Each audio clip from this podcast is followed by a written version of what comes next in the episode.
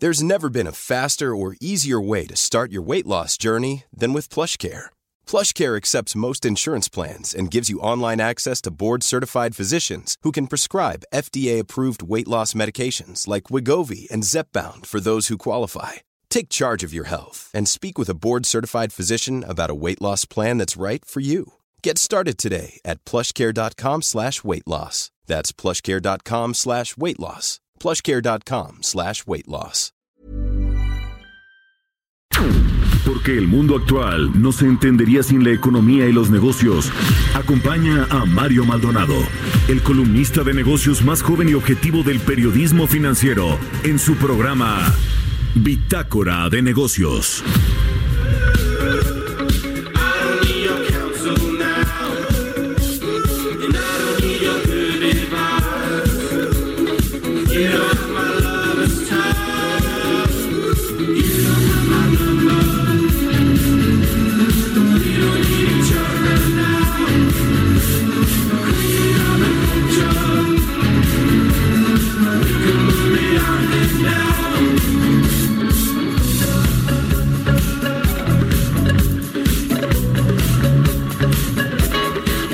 ¿Qué tal? ¿Cómo están? Muy buenos días. Bienvenidos a Bitácora de Negocios. Yo soy Mario Maldonado. Hoy es martes, martes 21, 21 de enero del 2020. Los saludo con mucho gusto aquí desde la Ciudad de México, desde la Torre Carrachi, en las instalaciones de El Heraldo Radio, donde estamos transmitiendo en vivo para todos ustedes. Saludo a quienes nos siguen por la 98.5 aquí en la Ciudad de México, también en Guadalajara por la 100.3 de FM, en Tampico por la 92.5, en Villahermosa, Tabasco a través de la 106.3 y en Acapulco por la 92.1 de FM. Ya nos escuchamos también en el Estado de México por la 540 de AM y en toda la República o en el lugar donde usted esté a través de la página heraldodemexico.com.mx. Ahí está el streaming de lo que está sucediendo aquí en la cabina de El Heraldo Radio.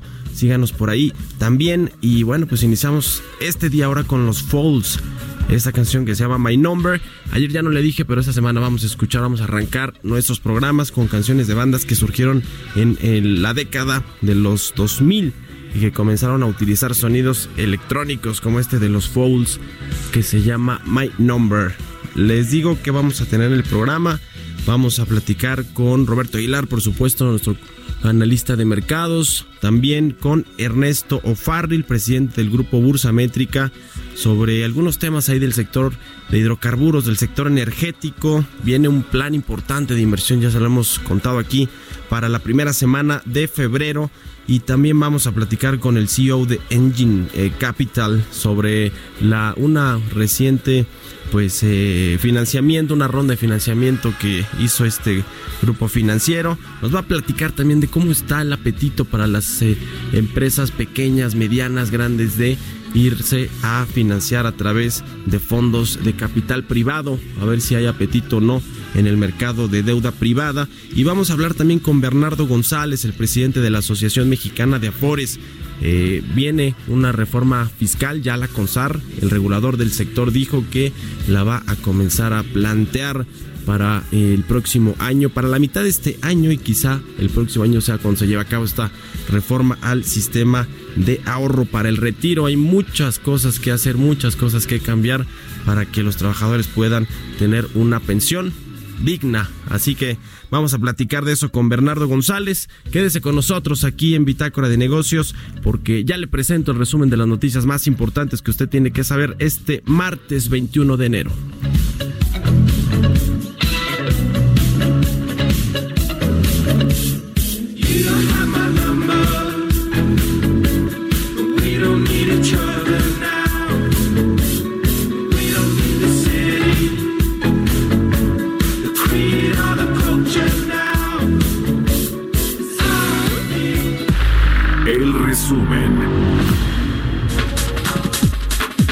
El Fondo Monetario Internacional recortó su pronóstico de crecimiento de la economía mexicana para 2020 a 1%, cifra por debajo al 1.3% del Producto Interno Bruto que había previsto en octubre del año pasado. Señaló que el próximo año México alcanzará una expansión de 1.6% del PIB, tasa que no solo representa un nuevo ajuste respecto al 1.9% previsto hace tres meses, sino que evidencia que está lejos del 2% pronosticado por el gobierno federal. Francisco Cervantes, presidente de la CONCAMIN, advirtió que las nuevas reglas de endurecimiento para el outsourcing previstas por las autoridades federales son innecesarias, al grado de que podrían inhibir las exportaciones y sería garrafal para toda la industria nacional. La Secretaría de Hacienda informó que el gobierno mexicano sigue negociaciones con las aseguradoras para recuperar el pago de indemnizaciones que surgieron en los sismos del 7 y 19 de septiembre de 2017. La Asociación Mexicana de Afores propuso reducir de 1.250 a 750 el número mínimo de semanas de cotización ante el IMSS que pide la ley para obtener una pensión. Esto como parte de una reforma integral del sistema de pensiones, la cual debe hacerse este mismo año para evitar un descontento social. La Comisión Federal de Electricidad buscará generar ahorros anuales de por lo menos 7 mil millones de pesos gracias a los nuevos esquemas de compras y contrataciones de servicios generales. El coordinador de Administración y Servicios de la CFE, Miguel López, explicó que la empresa ejerce alrededor de 250 mil millones de pesos cada año en la compra de insumos, de los cuales 180 mil millones de pesos corresponden a combustibles y los 70 mil millones de pesos restantes a los servicios generales. Especialistas en contabilidad advirtieron que la cancelación del certificado de sellos digitales y la falta de claridad en las disposiciones fiscales dificultarán la operación de las empresas mexicanas. Roberto Colín Mosqueda, integrante de la Comisión Fiscal del Colegio de Contadores Públicos de México, manifestó su preocupación porque el periodo de 10 días es insuficiente para presentar las pruebas o desvirtuar los hechos ante el Servicio de Administración Tributaria. Bitácora de negocios. El editorial.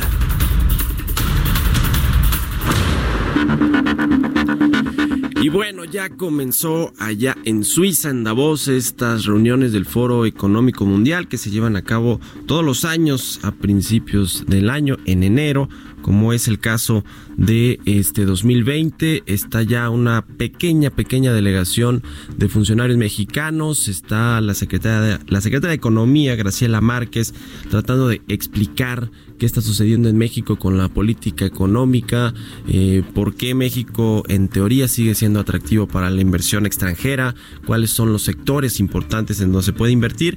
Y bueno, pues ese, mientras la secretaria de Economía está haciendo esa labor con eh, pues líderes empresariales, líderes de eh, algunas asociaciones y organizaciones globales importantes como la CEPAL, por ejemplo, está allá con Alicia Bárcena, la secretaria ejecutiva de este organismo importante. Bueno, mientras está ella tratando de pues vender a México en el buen sentido de la palabra, pues allá sale una encuesta de la consultora de negocios PwC entre CEOs de industrias globales en la que nos damos cuenta que México salió del top 10 de los mercados más atractivos para invertir. Fíjense nada más un poco la contradicción porque está vendiendo el país, está hablando bien de México, de qué cuál es la cuarta transformación que se está llevando aquí a cabo en nuestro país y bueno, pues eh, esta encuesta de CEOs de industrias globales deja a México fuera y pone a Brasil adentro de este top 10 de mercados atractivos para la inversión. Ahí está, por supuesto, en primer lugar Estados Unidos,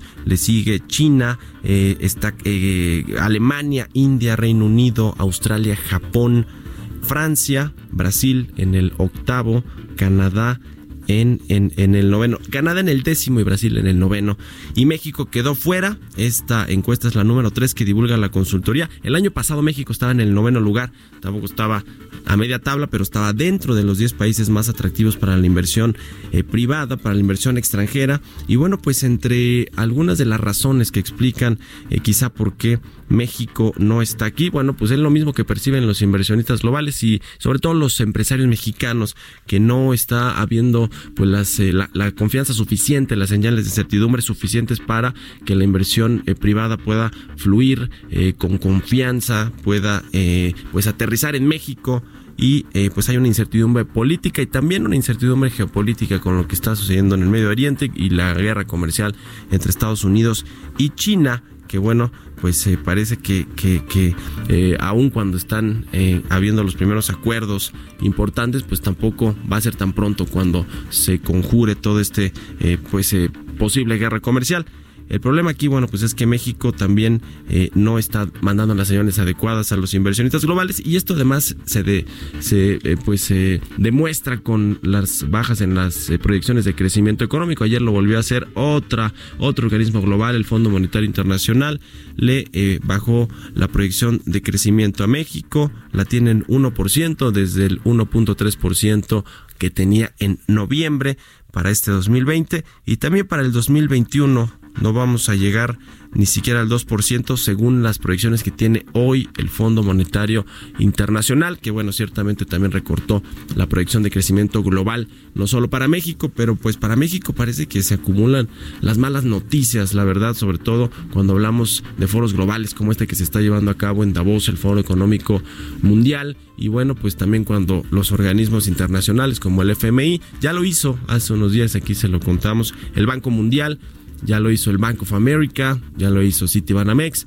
y seguro así vendrán en cascada nuevos recortes a la perspectiva de crecimiento de México. Bueno, pues a ver qué sucede con la inversión privada. la primera semana de febrero, ya le hemos contado aquí, pues va a ser crucial para la confianza de los inversionistas porque se anunciarán proyectos para la inversión privada en el sector energético que a ver si generan la confianza suficiente o no las apuestas hoy por hoy están en que no la van a generar, no va a ser un eh, pues anuncio que le eh, haga pues mucho sentido a la iniciativa privada. Ya lo veremos y aquí lo estamos platicando. Son las 6 con 12 minutos de la mañana. Estamos en El Heraldo Radio en Bitácora de Negocios. Yo soy Mario Maldonado. Mercados bursátiles. Y ya llegó Roberto Aguilar a la cabina de El Heraldo Radio. ¿Cómo estás, mi querido Robert? Muy buenos días. ¿Qué tal, Mario? Muy buenos días. Pues yo le sumaría a este escenario que acabas de comentar, pues la inquietud, así es como lo están manejando, sobre el tema del eh, coronavirus en China. Fíjate que es interesante porque la Organización Mundial de Salud ya tomó cartas en el asunto y está comentando o está advirtiendo acerca de esta, eh, pues estas repercusiones que podría tener, porque ya China reconoció que esta situación se puede eh, transmitir de humano a humano. Y lo más importante Mario es que este sábado pues se celebra, eh, comienzan las celebraciones del Año Nuevo Chino. Y es la celebración más importante para esa porción del mundo. Y bueno, pues hay muchas, de hecho, hoy las bolsas, eh, las bolsas europeas, pues comenzaron a abrir con cierta preocupación. Los futuros también de las bolsas americanas abrieron a la baja por esta cuestión de las preocupaciones por esto, esta situación que tiene que ver eh, con el coronavirus, como te lo comentaba, y que bueno, pues es un brote de un virus que se, eh, pues se descubrió a finales del año pasado y hoy ya hay pues eh, detectadas por lo menos seis fallecimientos y lo más grave, como te decía, es que ya hay reportes también de que se han infectado otras personas y que ya hay un contacto y transmisión directa entre humanos. Hay que recordar que estas situaciones eh, de factores también de nerviosismo y lo que podría repercutir en la economía ya lo hemos vivido.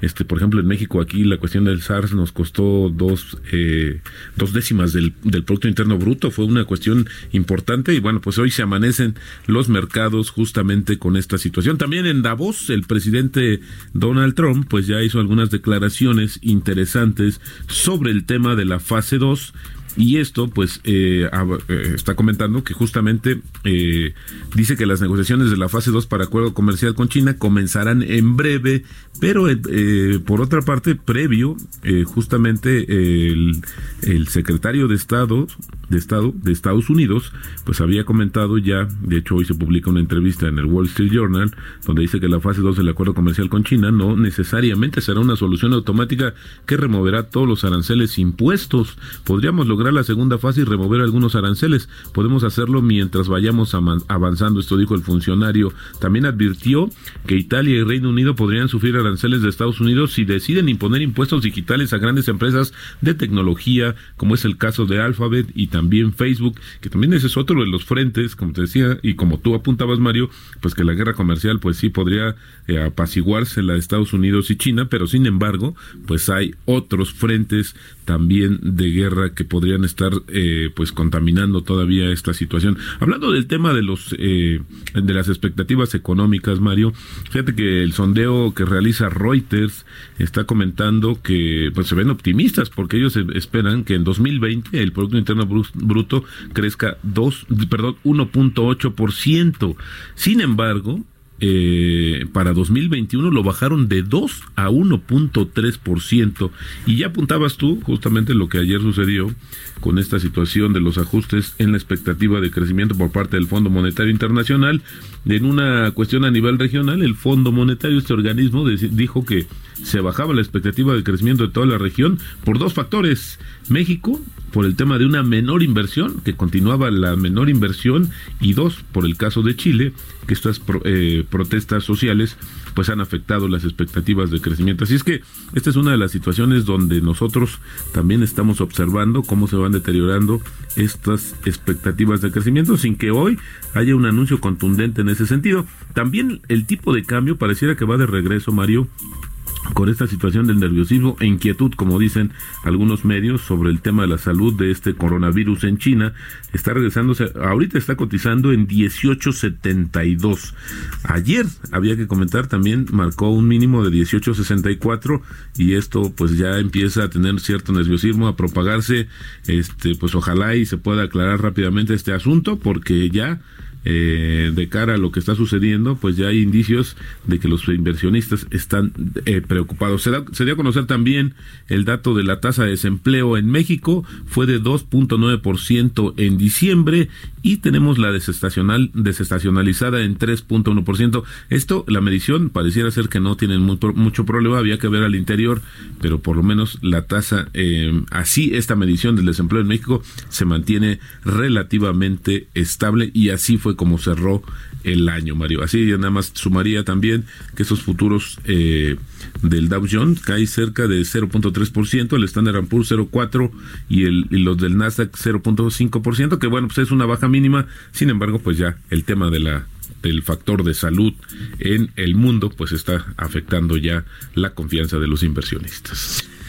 Bueno, pues ahí está, ahí está el tema. El peso entonces se mantiene, pues se mantiene un tanto defensivo, ¿no? Está, está en buenos niveles. Está exactamente en 18.72. Estamos viviendo debajo de los 19 pesos. Creo que es interesante. Sin embargo, había que ver cómo se comporta el tema eh, y si no se propaga de manera más inmediata. Esto sí tendrá una repercusión, pienso yo, eh, en los mercados financieros internacionales y desafortunadamente también en nuestra moneda. Así es que creo que hoy el tema, el tema del día va a ser más allá de Davos, también estas, esta, este temor de el virus eh, que surgió en China y que amenaza con propagarse pues prácticamente a otras regiones del mundo.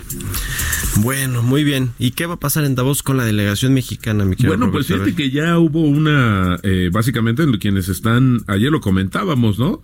Eh, pues hay muchas, eh, eh, muy pocas expectativas. Tenemos como el mayor rango a, Alfonso Romo, que es jefe de la oficina de la presidencia, pero también hay temas que se van a centrar mucho a la cuestión verde, a las preocupaciones que tienen los inversionistas en el mundo, y por ahí varias encuestas que hicieron, por ejemplo, Banco of America y también Credit Suisse, pues apuntan en que esta es una de las más grandes preocupaciones. La verdad es que yo también creo, como lo comentamos ayer, Mario, que el, eh, Davos necesita una sacudida, creo que ya no es tan, tiene tanta importancia como tuvo en algunos años, eh, sobre todo por las decisiones y los encuentros de grandes empresarios o, de grandes funcionarios o representantes de, diversos países. Pues hoy, eh, como te decía, Donald Trump pues, es el que tiene la carta fuerte y fue el que ya hizo las declaraciones en este foro que pues sí, la presencia de México desafortunadamente es mínima y deslucida. Y vaya que necesitamos vender el, al camello, ¿no te acuerdas esta frase? pues, Es más, aplica más para el turismo, ¿no? Así es. Pero bueno, pues al final es, es vender las eh, bondades, las cualidades que tiene México en sus diferentes industrias para que las empresas que no lo conocían o no estaban convencidos de venir a México, pues lleguen, ¿no? Ahora, a la luz de lo que dijo eh, eh, Claudia Jañez del Consejo Ejecutivo de Empresas Globales, como dice, a ver, nos cuesta mucho trabajo convencer a los, a los consejos de administración o a las matrices de traer inversión a México, se está yendo a otro lado, a Asia o a Brasil, como lo vemos ahora. Ah, exactamente, sí. Eso es lo que comentabas, que cómo vas a justificar que puedas invertir más en este país cuando no hay un síntoma de certidumbre. Creo que ahora se han desencadenado muchos de los comentarios y creo que eso también va a ser un frente. Yo, desde mi punto de vista, creo que se se está tensando nuevamente la relación gobierno-empresario. Pues sí. a ver la prueba de fuego con los anuncios que van a hacer próximamente, a ver si esto logran calmar las aguas, pero como se ve el escenario, creo que es muy difícil. La prueba de fuego. Así es. Vendrá la primera semana de febrero. Muchas gracias, mi querido Robert. muy buenos días. Sígalo ahí en Twitter, arroba Roberto AH. Muchas gracias, Mario. Las finanzas nos harán libres. Exacto. Eso, gracias, mi querido Robert. Buenos Buenos días. días. Mario Maldonado en Bitácora de Negocios. Bueno, son las 6 de la mañana con 21 minutos. Estamos acá en El Heraldo Radio. Yo soy Mario Maldonado. Vamos a platicar ahora con Ernesto O'Farrill Santos Coy. Ya se va mi querido Roberto Aguilar. él, él es el presidente del Grupo Bursamétrica, nuestro colaborador aquí en Bitácora de Negocios, a quien me da gusto saludar. ¿Cómo estás, Ernesto? Muy buenos días. Muy buenos días, Jesús. Mario, ¿cómo les va? Todo bien. Oye, platícanos de esto. Le estaba dando una breve introducción aquí al auditorio sobre el, el pues gran problema que tenemos aquí en México con la capacidad de almacenamiento de las gasolinas, que bueno, sabemos es de 30 días eh, eh, eh, eh, por mucho, eh, 10 días en turbocina, 45 días para gas natural. Eh, es, es todo un tema y hay que eh, mejorar esta capacidad de almacenamiento, estos inventarios estratégicos en hidrocarburos. Cuéntanos un poco de esto. Sí. Hoy en día no contamos en eh, los la capacidad de almacenamiento ni, ni para más de tres días, así, ni para más de tres días, ni en gasolinas, ni en gas. De tres días, perdóname, sí dije 30, de tres días, sí, sí. Así es. eh, en el caso de turbocina, uno y medio, uno y medio días. ¿no? Entonces, eh, pues es- eh, esto nos hace sumamente vulnerables. Hay que recordar que, pues además nosotros importamos cerca del 75% del consumo de la gasolina y cerca del 80% del gas natural. Entonces, eh, pues somos sumamente dep- dependientes de la importación y por otro lado no tenemos esa capacidad de almacenamiento. Desde el 2004 entramos al, a la Agencia Internacional de Energía, somos miembros de la Agencia Internacional y como tales, pues eh, tenemos un compromiso de, tener reservas. Eh, en el caso de la Agencia Internacional, pues eh, esta agencia recomienda tener inventarios de hasta 90 días. Hay países como Holanda, Alemania, Francia que tienen inventarios de hasta 150 días o más para que en el caso de una crisis de suministro pues puedan afrontarlo sin, sin ninguna sin ningún problema, ¿no? Entonces, eh, pues básicamente lo que tenemos en, en Bursamétrica es una propuesta que hacemos, ahora que acaban de decir el FMI, pues como muchos otros pronosticadores han bajado su pronóstico, en el caso del FMI del 1.3 lo bajó al 1% de crecimiento para este año y pues la misma tónica que el año an- anterior, ¿no? Que vamos a estar viendo eh, constantes revisiones a la baja en la estimación de crecimiento, pues esto se debe a que no hay suficiente inversión. Y para el próximo mes de febrero, como acaban de comentar, pues está la promesa de presentar proyectos en el sector de energía, porque cuando se presentó aquel programa de inversión en infraestructura con el sector privado por 147 proyectos, más de 850 mil millones de pesos de inversión, pues ninguno de esos proyectos estaba dentro del sector de energía.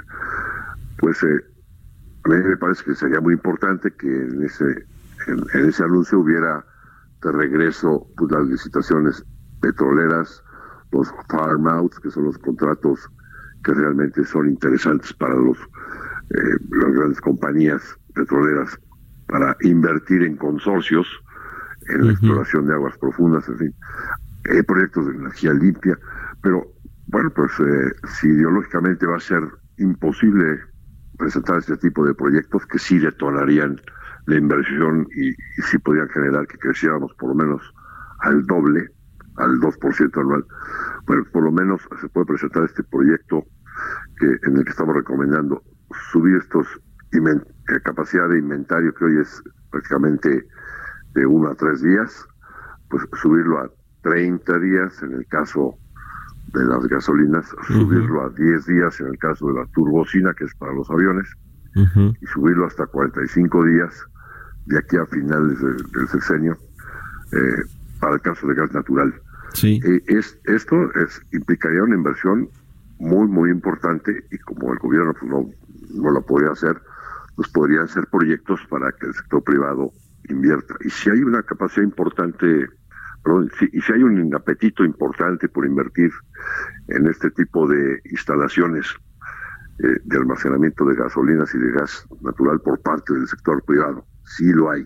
Sí, sí, Entonces, sí, sí. eh, sí podría ser eh, posible y eh, pues creo que no choca con ninguna ideología, ¿no? Sí, sí, sí. No, de, hecho yo creo que hasta va un poco ligado con este tema de fortalecer eh, la, la producción y la refinación en México para no depender tanto de la importación de gasolinas, ¿no? Que efectivamente, pues sí, México importa buena parte de su consumo diario de gasolina y como tú dices, pues el asunto de los inventarios y los almacenamientos es, es también un tema delicado. Yo creo que como tú dices, no choca ahí con ninguna política en el sector energético del gobierno. Yo creo que podrían estar en estos anuncios que se van a hacer en febrero estas inversiones en la capacidad de almacenamiento para las gasolinas. Ojalá que así sea y bueno, pues que aquí lo, podamos eh, eh, platicar. Eh, te agradezco mucho Ernesto Farril, presidente del Grupo Bursamétrica, como siempre, por tomarnos la llamada.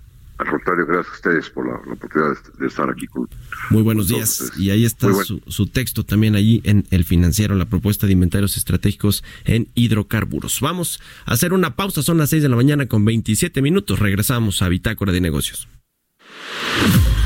Continuamos en un momento con la información más relevante del mundo financiero en Bitácora de Negocios con Mario Maldonado.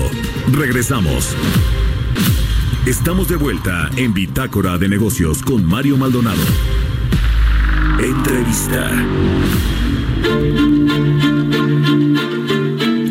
Ya estamos de regreso en Bitácora de Negocios. Vamos a platicar ahora con Juan Pablo Loperena, él es CEO de Engine Capital.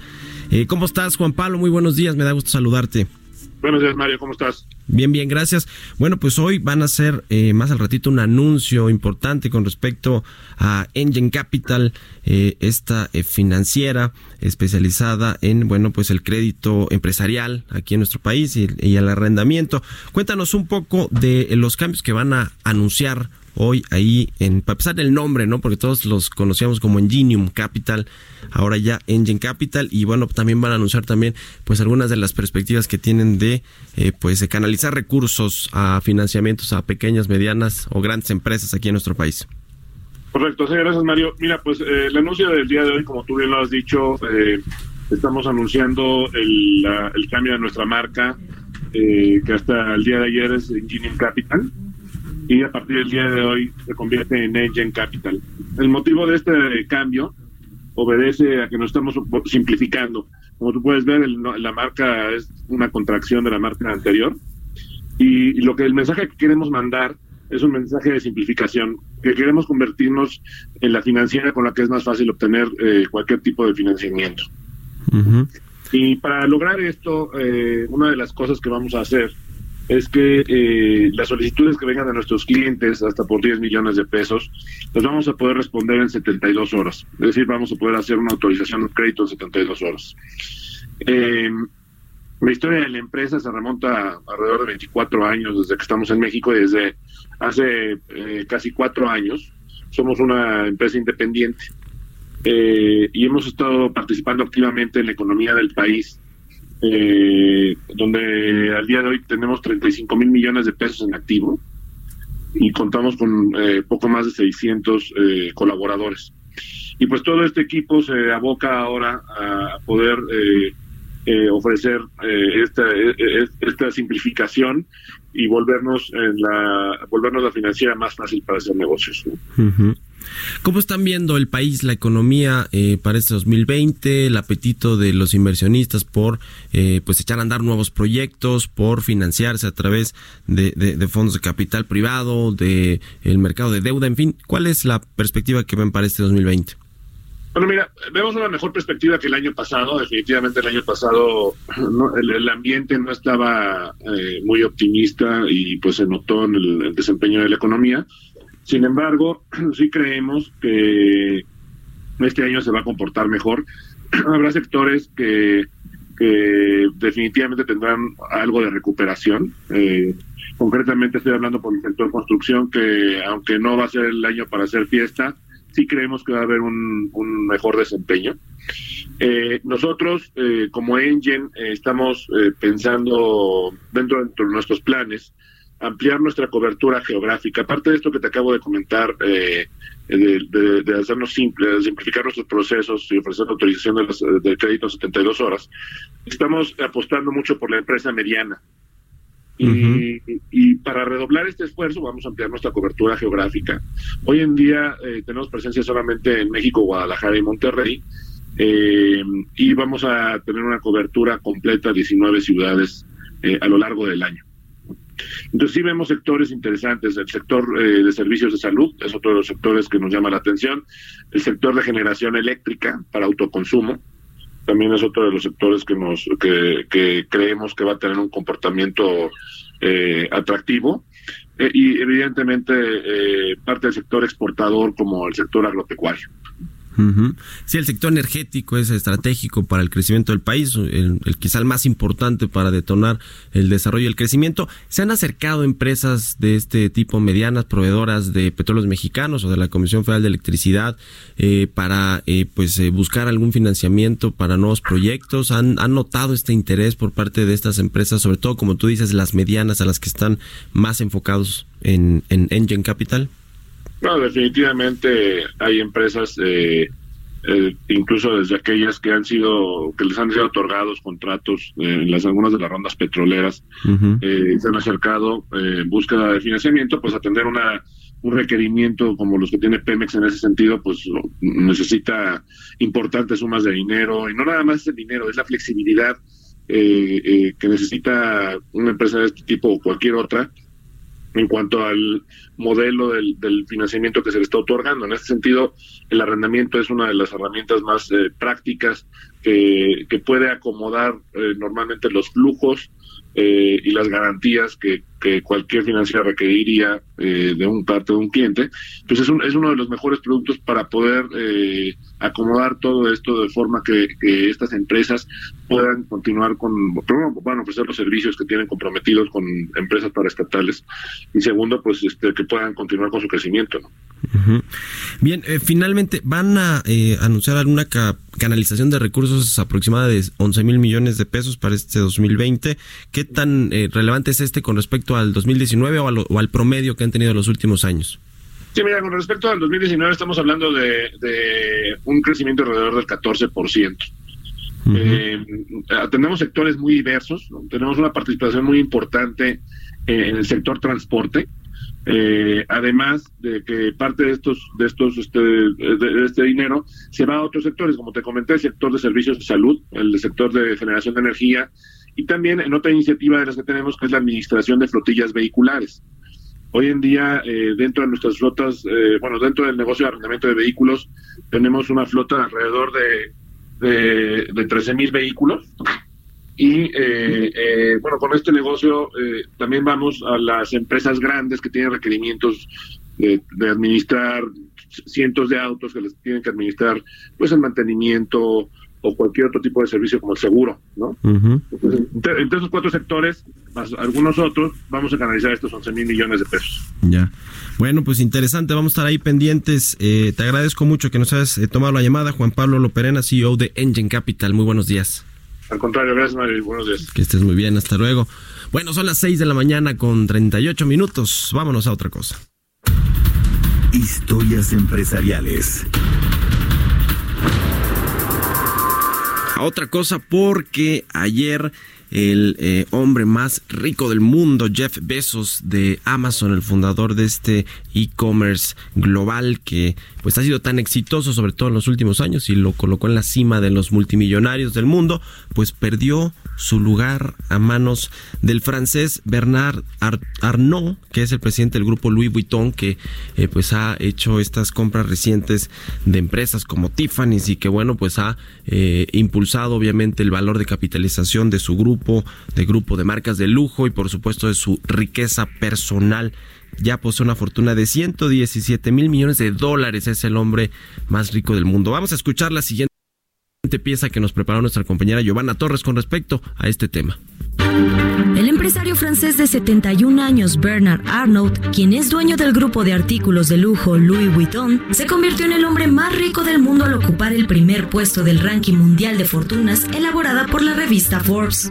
La fortuna de Arnold y su familia alcanzó los 117 mil millones de dólares en un día, lo que se produjo gracias a un aumento de 1.900 millones de dólares, dejando al fundador de Amazon, Jeff Bezos, en el segundo puesto con una fortuna de 115.600 millones de dólares.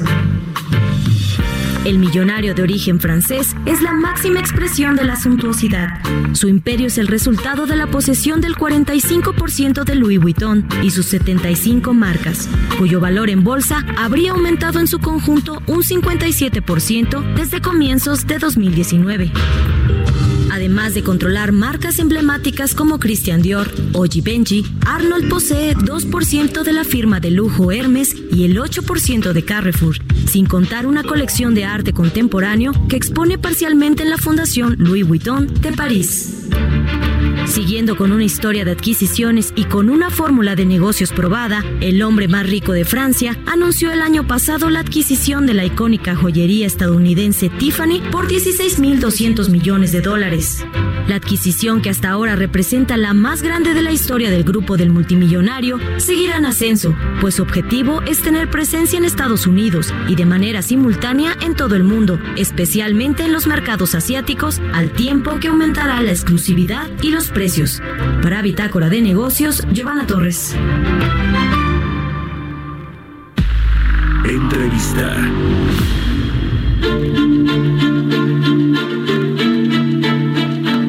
AMAFORE, la Asociación Mexicana de Afores que preside Bernardo González, tuvo una conferencia de prensa para pues, dar a conocer el panorama de este sector para el 2020 y también el cierre del 2019. Y me da gusto saludar en la línea telefónica a Bernardo, a Bernardo González, el presidente de la AMAFORE. Gracias por tomarnos la llamada. ¿Qué tal? Qué gusto saludarte. Gracias. Platícanos un poco de eh, lo que se comentó en la conferencia, el cierre del 2019, pero sobre todo lo que viene para este sector eh, en 2020 y hacia mitad de sexenio una eh, reforma que se, se debería hacer o que está planteada para el sistema de ahorro para el retiro. Con mucho gusto, Mario, gracias por la oportunidad. Pues yo te diría que el año pasado fue un año muy positivo para los trabajadores en México. El saldo de ahorro administrado en el SAR casi llegó a los 4 billones de pesos, 3.99. Esto representa el 16.3% del PIB. Nada más para ponerlo en contexto, al cierre del 2018 este porcentaje era 13.5%. Entonces es un incremento de 3 puntos porcentuales que principalmente, Mario, se explica por los rendimientos que se obtuvieron a lo largo de este año. 70% de este incremento de saldo lo, explican los rendimientos y el 30% mayores aportaciones de los trabajadores. Aquí cabe destacar que estos rendimientos se obtienen pues en un contexto en el que, como sabes, la, la economía tuvo, eh, pues digo, no creció y, y en este sentido pues un poco demuestra la posibilidad que tienen las AFORES de invertir, de diversificar los portafolios y de generar eh, rendimientos positivos. Cabe decir también que estas se tratan de plusvalías, no son eh, eh, per se ganancias hasta que obviamente un trabajador se retira, así como cuando hay minusvalías en el sistema, pues eso tampoco implica que sean pérdidas. Eh, también lo que te diría es importante el año pasado que hay 23.4 millones de trabajadores que se encuentran activos, 87% de estos pertenecen al Instituto Mexicano del Seguro Social y el resto, por supuesto, al, al ISTE. Eh, un dato muy relevante en materia de, de inversiones que pues hoy, como tú sabes, cada peso de cada cuatro que se invierten en infraestructura en nuestro país están financiadas por las AFORES. No obstante eso, los límites que nos ha eh, determinado la CONSAR todavía permite que haya pues alrededor de 700 mil billones de pesos que podrían invertirse en instrumentos estructurados o fibras y que esto ayuda a desarrollar eh, pues aún más el país y a generar empleos. Eh, los rendimientos, como platicaba, pues han sido muy positivos. Por ejemplo, una persona que invirtió 10 pesos eh, en 2008 con las Afores ha obtenido, tendría 24.5 pesos, mientras en cualquier otro instrumento, por ejemplo en la bolsa, pues habría tenido 19.5 pesos. Esto es, eh, pues son, son datos positivos que, ha generado el sistema y un cambio importante también que impulsó el regulador es pasar de administrar eh, en cinco CIEFORES eh, los recursos de los trabajadores a un esquema de fondos generacionales en el que se capturan mejor los rendimientos para los trabajadores en el largo plazo, Mario. Esto yo te diría que es lo más relevante que ocurrió el año pasado, además de una baja considerable en las comisiones que cobran las AFORES para el 2020, eh, la disminución que pues se traduce en mayores pensiones para los trabajadores eh, equivale a una disminución, a la disminución de comisiones vistas en los últimos tres años previos a este 2020. Entonces, una baja considerable, Mario. Sí, cerramos el 2019, Bernardo, con un estancamiento e-, económico en la actividad económica, también con una tasa eh, importante en eh, desempleo, es decir, hay malos datos en varios indicadores económicos. ¿Cómo afectó esto el tema de las de las eh, Afore? Porque tengo entendido que también hubo una tendencia creciente de quienes hacen el retiro de los recursos que tienen ahí para para pues su, su pensión y que bueno pues en en, momentos de astringencia económica normalmente echan mano de estos recursos. Efectivamente es una previsión que está en, la ley, que cuando un trabajador está desempleado puede eh, acceder de manera parcial a los recursos que están eh, en su afore. Eh, en este caso, esos retiros se incrementaron 26% respecto del 2018 sin embargo, el monto es un monto muy pequeño, Mario, el que se retiró respecto de los activos totales que administramos. Fue solo el 0.3%. Y cuando vemos este número eh, respecto del número de cuentas administradas en el sector, lo que vemos es que en el 2009 ese monto era pues de casi 0.6% y ahorita está en, un monto que es 0.3, o sea, la mitad. En realidad, eh, en términos del número de cuentas administradas es, es menor, pero sí aumentó en términos absolutos. Eh, aquí lo que recomendamos obviamente a los trabajadores es que esta no sea su primera opción cuando están en desempleo. Evidentemente es una previsión de la ley, está por algo ahí, pero si tú haces mano de esos retiros parciales, pues lo que pasa es que pierdes tanto monto de ahorro como semanas de cotización y puedes tener menores pensiones o eh, pues no tener el número de suficiente de semanas que se requieren para tener una pensión. Por eso no debería ser la primera alternativa a la cual recurran los trabajadores. Ya, nada más quiero puntualizar en este tema de reducir las semanas de cotización de 1.200 a 750 para que eh, pues se, se pueda la gente eh, retirar con una pensión al menos eh, más o menos ahí digna. ¿Cuáles son las propuestas que ustedes tienen para esta reforma que se va a hacer al sector? Mira, son varias propuestas. La primera muy rápida es incrementar las contribuciones. Tú sabes que hoy son 6.5 el salario, deberían de ser al menos del 15%. La segunda es que el número de semanas de 1.250 parece muy alta para la realidad de nuestro mercado laboral, en que muchas personas entran y salen del sector formal. Por lo tanto, lo que proponemos es que a partir de 750 semanas, los trabajadores mexicanos ya puedan acceder a una parte eh, de la pensión. Obviamente lo que estamos buscando es que sea neutral en costos al gobierno y esto se podría financiar pues con un incremento de contribución. Son principalmente eh, las propuestas que comentamos, son muy generales Mario, tienen que ir acompañadas obviamente de las corridas financieras y actuariales eh, del caso, pero creemos que por ahí tendrían que hacerse las reformas inmediatas que, hemos estado comentando en los últimos meses contigo, Mario. Muy bien, pues estaremos pendientes de cómo se va desenvolviendo todo este tema de la reforma al eh, sistema de eh, pensiones o de ahorro para el retiro. Gracias, Bernardo, como siempre, Mario. por habernos tomado la llamada. Que estés muy bien, el presidente de la Amafore, Bernardo González. Internacionales.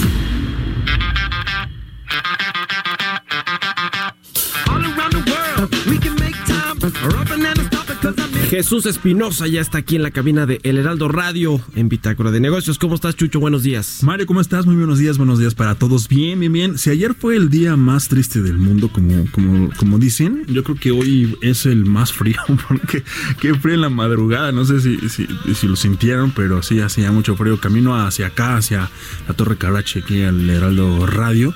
Según el coche marcaba que estábamos a 5 grados, ¿no? Según, pero bueno, sí, sí hacía mucho frío, pero bueno, estamos en, la, en plena época. Vámonos rapidísimo, Mario, con los portales internacionales esta mañana. Comenzamos con vanguardia.com porque ya está dando de qué hablar allá en, en Davos, en Suiza. En Greta Thunberg esta activista, esta jovencita, inicia su duelo con Donald Trump en Davos y dice que no sirve ser conscientes del problema, hay que actuar. Esto se refiere obviamente al tema del cambio climático y es que esta activista sueca ha llamado este martes a los ricos y también a los poderosos asistentes al Foro Económico Mundial de Davos a pasar a la acción y no a quedarse en la superficie que pues supone asumir la emergencia también climática y no hacer nada. A pocas horas antes de que llegara el presidente de los Estados Unidos Donald Trump a este mismo evento, su antagonista en esta pues eh, cruzada eh, planetaria medioambiental de Thunberg se ha desmarcado de quienes intentan encasillarla según eh, su visión como una voz aislada dentro de la juventud mundial. Y ha dicho que, que, no es solo ella, sino que se trata de todas la, las personas jóvenes que están empujando una idea para remover también las conciencias de quienes tienen las herramientas para actuar. Y bueno, una de las frases que, que hay que rescatar, hay que rescatar de, de, esta, de esta activista, dice Thunberg, le dice a Davos, no has hecho nada sobre el cambio climático. Entonces vamos a ver, vamos a ver cómo se desarrolla este foro. Por supuesto, estaremos atentos a lo que suceda en las próximas horas. Vámonos con el Financial Times porque las reglas propuestas para el juicio de destitución de Trump indignan ya a los demócratas y es que la resolución del líder republicano del Senado eleva el listón para la introducción de evidencia. En bloomer.com el juicio de destitución también del presidente de los Estados Unidos se inicia formalmente en el Senado este martes prometiendo pues eh, dar forma a su legado, también profundizar las divisiones políticas del país e influir en el control del poder en la capital de la nación en los próximos años. Si bien el presidente pues enfrenta eh, poco riesgo de ser destituido por el Senado liderado por los republicanos, el juicio puede dar vida a nuevos detalles del escándalo de Trump en Ucrania y también ayudar a influir en los votantes indecisos en las próximas elecciones de este mismo 2020. Expansión, el presidente de Francia, Emmanuel Macron, y también el presidente de los Estados Unidos, Donald Trump, han acordado relajar las tensiones comerciales entre ambos países y seguir dialogando sobre las posibilidades de la, alcanzar un acuerdo respecto del impuesto que eh, grave las actividades de las grandes empresas tecnológicas con el fin de evitar una escalada en la guerra comercial. Los dos países habían acordado a principios de este mismo mes de enero reunirse precisamente allá en Davos para tratar el tema de la fiscalidad de los gigantes digitales después de que Washington pues amenazara con imponer aranceles adicionales del 100% a los productos franceses. Y cerramos Mario con el economista punto es porque la agencia de calificación de riesgo Moody's ha rebajado la puntuación de Hong Kong como emisor de deuda a largo plazo, así alegando que el gobierno de la ciudad semiautónoma, por llamarla de alguna manera, de esta ciudad china, no ha sabido lidiar con las masivas protestas que comenzaron en junio del 2019 y que han llevado a este centro financiero a la recesión. Mario, así el panorama en general de los portales internacionales esta mañana de martes y estaremos pendientes de lo que suceda y mañana aquí dándolo a conocer allá en Suiza. Muy bien, pues muchas gracias Jesús. Ánimo, que ya no es el Blue Monday. Hace ánimo, frío, ánimo. pero sí, eso es. Pero venimos bien armados, soportar. bien preparados. Muy bien, gracias Chucho, muy buenos días. Gracias, buenos días a todos. Bitácora de negocios. Bueno, ya casi nos despedimos, pero fíjese, quiero platicarle dos notas rápidas. ¿Se acuerda que en diciembre aquí le contamos que fue el peor, eh, eh, pues el peor mes para la creación de nuevo empleo formal? En el país desde que se tiene el registro desde 1997 eh, hubo pues eh, una pobre muy pobre generación de empleo y eso coronó pues todo el 2019 que fue bastante malo. Bueno ahora hablando del empleo eh, la organización internacional del trabajo dio a conocer un pues un estudio de perspectivas sociales y del empleo en el mundo y habló de México por supuesto el panorama en el mundo laboral eh, pues eh, no es el mejor, no es alentador para los próximos años en nuestro país, según la Organización Internacional del Trabajo. Como resultado de un menor dinamismo de la economía, este año cerca de 172 mil personas, este 2020, se van a sumar a, las filas del desempleo en México. Esto es lo que prevé la Organización Internacional del Trabajo y además esta situación dice se va a extender hacia el 2021. Eh, estima que la tasa de desocupación en México va a pasar del 3.4% de la población económicamente activa del 2019. Ese dato, con ese dato cerramos 2019, va a aumentar a 3.7% de 3.4 a 3.7% en el 2020 y a 4.1% en el 2021. Así que la Organización Internacional de Trabajo pues tiene malas previsiones para la generación de empleo en nuestro país. Ojalá que estas perspectivas se moderen y cambien un poco con la llegada de la inversión privada que esperamos que, que se dé. Y por último, quiero contarle, fíjese que está pasando ahí en el Servicio de Administración Tributaria, se están yendo, renunciando los eh, algunos de los principales funcionarios del SAT, lo mismo que pasó en la Comisión Nacional Bancaria y de Valores, acuerda que con la nueva administración y esta amenaza de que los funcionarios que salgan de la administración. No pueden trabajar 10 años en el sector eh, eh, privado en algún eh, tema que tenían en su responsabilidad anterior durante su paso por el sector público. Bueno, lo mismo está sucediendo en el SAT. Tres eh, administradores importantes de este servicio de administración tributaria renunciaron. Katia Arroyo Arriola, administradora general de servicios al contribuyente. Héctor Vázquez, administrador de recaudación. Y María de los Ángeles, administradora general jurídica, le dijeron adiós al SAT.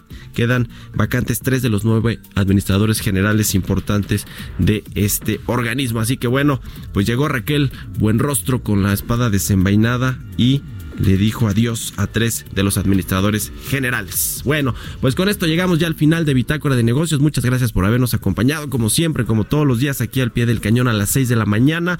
Lo dejamos ahora con Sergio Sarmiento y Guadalupe Juárez en la eh, en el Heraldo Radio, en las frecuencias del Heraldo Radio. Nos escuchamos mañana a las 6 de la mañana. Muy buenos días.